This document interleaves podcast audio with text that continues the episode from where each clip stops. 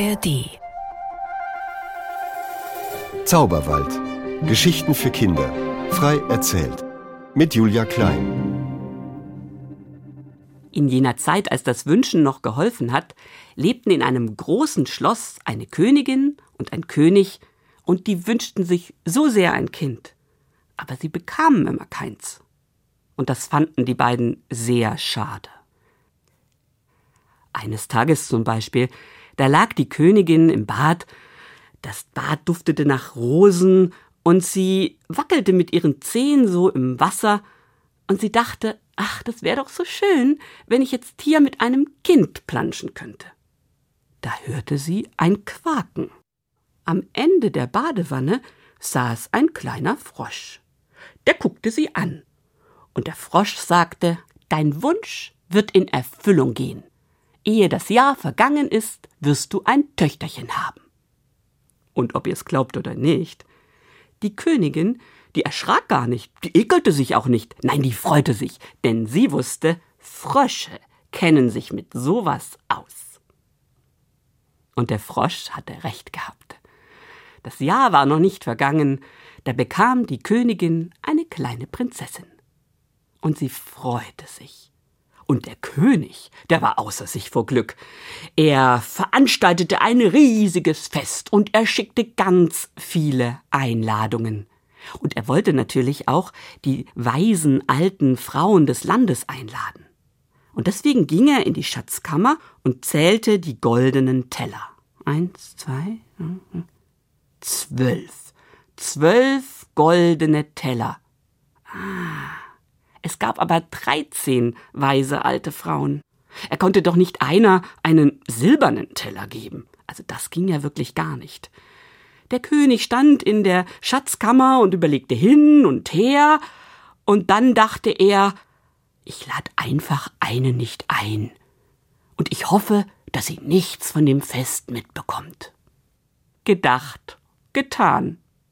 Die Einladungen wurden verschickt, und alle weisen Frauen des Landes kamen, eben alle bis auf eine. Im Schloss, da war alles geschmückt, die Flügelfenster standen offen, und durch die Fenster kam der Duft blühender Rosen, und in der Mitte des Saales stand die Königin mit ihrer kleinen Tochter in den Armen und strahlte selbst wie die Sonne und eine weise alte Frau nach der anderen trat zu ihr und sprach ihren Wunsch. Die erste wünschte der Prinzessin Klugheit, die zweite Humor und die dritte Schönheit. Die vierte wünschte ihr Durchsetzungsvermögen. Das würde sie brauchen bei diesen beiden Eltern. Und die fünfte? Ja, was würdest du denn der Prinzessin wünschen, wenn du ihr was wünschen könntest? Genau, genau diesen Wunsch sprach die fünfte. Die sechste Frau wünschte der Prinzessin Glück im Spiel, die siebente, eine runde, alte, weise Frau, wünschte ihr Sinn für gutes Essen, die achte wünschte ihr Liebe zu Tieren, und die neunte, die wünschte ihr das, was du als zweites der Prinzessin wünschen würdest.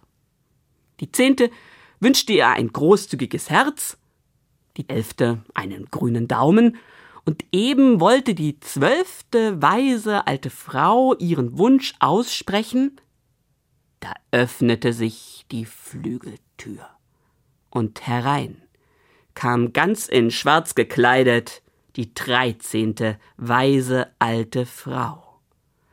Die weise alte Frau, die keine Einladung bekommen hatte und sie ging durch die erstarrte Menge direkt zur Prinzessin. Sie schaute das Kind an und sagte In deinem fünfzehnten Jahr aber sollst du dich an einer Spindel stechen und tot da niederfallen. Die Frau drehte sich um und verließ den Saal so wie sie gekommen war, wie ein Eishauch. Alle standen erstarrt da, und die zwölfte weise alte Frau war die erste, die begann sich wieder zu bewegen. Ihr Wunsch war ja noch frei. Aber wir wissen, Flüche kann man nicht einfach wegwünschen. Sie dachte also nach. Und sie wusste, der Tod und der Schlaf, das sind Geschwister. Der Schlaf ist der kleine Bruder des Todes. Vielleicht könnte sie, ja, vielleicht würde es gelingen. Sie sagte, es soll aber kein Tod sein, sondern ein hundertjähriger Schlaf. Das Fest endete, und am nächsten Tag, da verbot der König allen das Wort Spindel auch nur in den Mund zu nehmen. Er ließ alle Spindeln verbrennen, und die Prinzessin wuchs in einem spindelfreien Land auf. Sie war ein glückliches Kind, mit so vielen guten Wünschen. Sie gingen alle in Erfüllung. Die Prinzessin war klug, und sie hatte die Gabe, Menschen zum Lachen zu bringen. Wer mit ihr spielte, verlor meistens, denn sie hatte Glück im Spiel. Sie half gerne im Stall und im Garten, denn sie liebte die Tiere ebenso wie die Pflanzen. Natürlich war einer ihrer Lieblingsorte im Schloss die Küche, denn dort gab es immer eine kleine Leckerei. Ja, und auch deine beiden Wünsche sind in Erfüllung gegangen. Und natürlich badete die Königin ganz oft mit ihrer kleinen Tochter, und sie liebt es. Die Jahre vergingen wie im Flug. Längst badete die Prinzessin nicht mehr mit ihrer Mutter. Sie hatte das fünfzehnte Lebensjahr erreicht. Da streunte sie eines Tages durchs Schloss und sah eine Wendeltreppe. Hä? Sie kannte das Schloss doch wie ihre eigene Rocktasche. Was war das für eine Treppe? Neugierig lief sie hinauf. Rundherum, rundherum, Rundherum, rundherum, rundherum, und als sie gerade außer Atem war, endete die Wendeltreppe vor einer kleinen Tür. Sie machte die Tür auf und trat in einen runden Turmraum. Auf einem Schemel saß eine schwarz gekleidete alte Frau. Und die hatte etwas in der Hand, das ging immer rundherum, rundherum, rundherum, das sah wirklich lustig aus. Was ist das? fragte die Prinzessin. Und die weise alte Frau sagte, das ist eine Spindel. Willst du mal anfassen? Na klar, sagte die Prinzessin, streckte die Hand aus, stach sich mit der Spindel in den Finger und fiel in den Sessel und in einen tiefen Schlaf. Und mit ihr schlief das ganze Schloss. Im Thronsaal, da schlief der König während er ein Machtwort sprechen wollte. In der Küche, da schlief die Köchin mit den Händen im Teig, den sie kneten wollte, und draußen im Hof, da saß die Magd und rupfte ein Huhn, und mitten in der Bewegung schlief sie ein. Es schliefen die Fliegen an der Wand und das Feuer im Herd. Und rings um das Schloss begann eine Rosenhecke zu wachsen. Im Dorf wurden Kinder geboren, Hochzeiten gefeiert und Menschen zu Grabe getragen. Und die Hecke, die wuchs. Im Dorf wurden Äcker gepflügt, Saatgut ausgebracht, Ernte eingefahren und am Kaminfeuer Geschichten erzählt. Und die Hecke, die wuchs. Im Dorf wurden Häuser gebaut, Möbel gezimmert und Werkzeug geschnitzt. Und die Hecke, die wuchs. Von dem Schloss war bald nichts mehr zu sehen. Es war ganz und gar von dieser Rosenhecke überwuchert, wie ein großer, grüner, stacheliger Berg. Und die Rosenhecke blühte nicht. Genau zu diesem ungeheuerlichen, stacheligen, grünen Berg kam ein Prinz. Und dieser Prinz, der war neugierig. Er fragte einen alten, zahnlosen Mann, der da auf dem Acker arbeitete, was es denn damit auf sich habe. Und der kramte in seiner Erinnerung und erzählte, was ihm seine Großmutter erzählt hatte, als er ein kleines Kind war. Er erzählte von dem Fluch und den Wünschen, von den weisen alten Frauen und der schlafenden Prinzessin.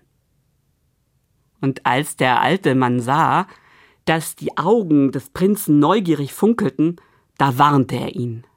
Denn keiner war jemals zurückgekehrt, der versucht hatte, in das Schloss einzudringen. Aber der Prinz, ihr könnt euch das vorstellen, der war neugierig. Der wollte es einfach wissen. Also ritt er rundherum, rundherum, um die Hecke herum, und es waren hundert Jahre vergangen. Der Fluch verlor seine Kraft. Und so kam es, dass das Tor sich einfach öffnete und der Prinz in das Schloss hineinritt. Das war doch ganz einfach, dachte er und schaute sich um. Alles schlief. Man hörte nur das Atmen und ab und zu ein leises Schnarchen. Er stieg vom Pferd und begann durch das Schloss zu gehen. Und da landete er am Fuße der Wendeltreppe, die hundert Jahre zuvor die Prinzessin hochgelaufen war. Sie lockte ihn. Was war da wohl oben? Er liebte Türme. Rundherum, rundherum, rundherum, rundherum, rundherum, rundherum. Und als er außer Atem war, stand er vor einer kleinen Tür. Er machte sie auf, und da sah er auf einem Sessel liegend die Prinzessin. Und während er da stand, und sie anschaute, da waren die hundert Jahre vergangen, und die Prinzessin begann zu erwachen. Sie reckte sich und sie streckte sich. Oh, das war herrlich, sich endlich mal wieder zu bewegen nach hundert Jahren. Sie machte die Augen auf, sah den Prinzen, und sie war so begeistert, jemanden zu sehen, dass sie aufsprang, ihm um den Hals fiel und ihn küsste. Und durch diesen Kuss, den der Prinz übrigens sehr gerne erwidert hat, erwachte das ganze Schloss. Im Thronsaal erwachte der König und er machte einfach den Mund zu, weil er hatte vergessen, was er sagen wollte. In der Küche erwachte die Köchin und knetete den Teig, als sei nichts gewesen. Und die Magd im Hof, die rupfte das Huhn. Es erwachten die Fliegen an der Wand und das Feuer im Herd. Und auch die Rosenhecke erwachte, sie begann zu blühen. Zur Feier dieses großen Wiedererwachens wurde ein Fest gefeiert. Durch die geöffneten Flügelfenster des Schlosses drang der Duft blühender Rosen, und er erfüllte die Herzen der Menschen mit Glück. Lust auf mehr? Zauberwald. Geschichten für Kinder der Podcast für Kinder und Familien auf hr2.de und in der ARD Audiothek.